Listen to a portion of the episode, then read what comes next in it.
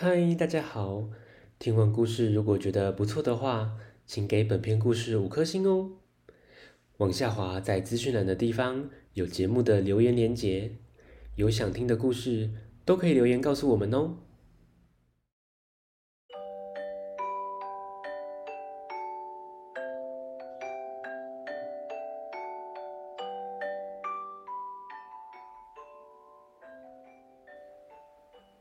来来来，听故事！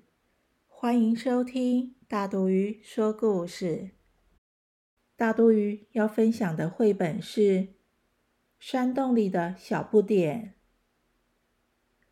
山洞里乌漆抹黑的，只看得到一对圆滚滚的眼睛，大家都叫它小不点。野狼使出浑身解数。千方百计的想骗小不点出山洞，最后有成功吗？听故事喽！野狼发现一座山洞里住着一只小不点，这小不点整天窝在山洞里，没看到它出来过。野狼就常常跑到山洞外守着，他从白天等到晚上，从春天等到秋天。树上的叶子都掉光了，小不点都还没出来。野狼忍不住问：“小不点呐，你为什么不出来玩呢？我们一定会成为超级好朋友的。”小不点回答他：“不要了，谢谢，我已经有两个好朋友了。”小不点继续窝在山洞里。天气越来越冷，还下起雪来。野狼还是不死心，天天来找小不点。小不点呐，你整天闷在山洞里，很无聊吧？出来玩一下嘛！我们可以丢雪球、堆雪人，很好玩的。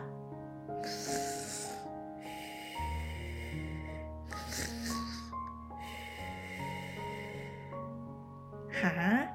竟然睡着了，野狼干脆不走了，守在洞外，寸步不离，也不睡觉，还认真的看着食谱，研究着怎么做美味的料理呢。等啊等，小不点就是不出来，野狼开始动起歪脑筋，他将树砍掉一些。再约小不点比赛爬树，把球放在山洞外，拉着捕兽篮，再约小不点玩球。在地上挖洞设陷阱，再约小不点摘花。小不点通通不要。忽然，天空下起毛毛雨，还打雷呢。这天气就好像大野狼的心情，唉，用了这么多方法都没用，野狼沉不住气了。小不点，你为什么不出来玩呢？我快饿死了啦！哦，我是说，你一定又饿又……雷突然击中野狼，啊啊啊哎呦喂呀！小不点闻了闻，听你这么一说啊，我还真的有点饿了呢。野狼马上说：“正好，我这里有超美味的甜甜圈，要不要吃啊？”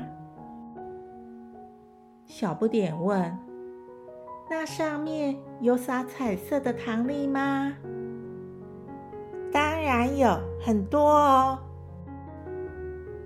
小不点伸伸懒腰，嗯，慢慢的从山洞里走出来。哇，出来玩了！小不点是一只大棕熊，野狼吓了好大一跳，咻，立刻躲进山洞里。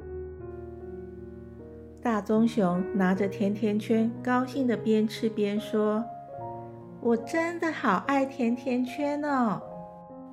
哎，野狼，你跑去哪儿啊？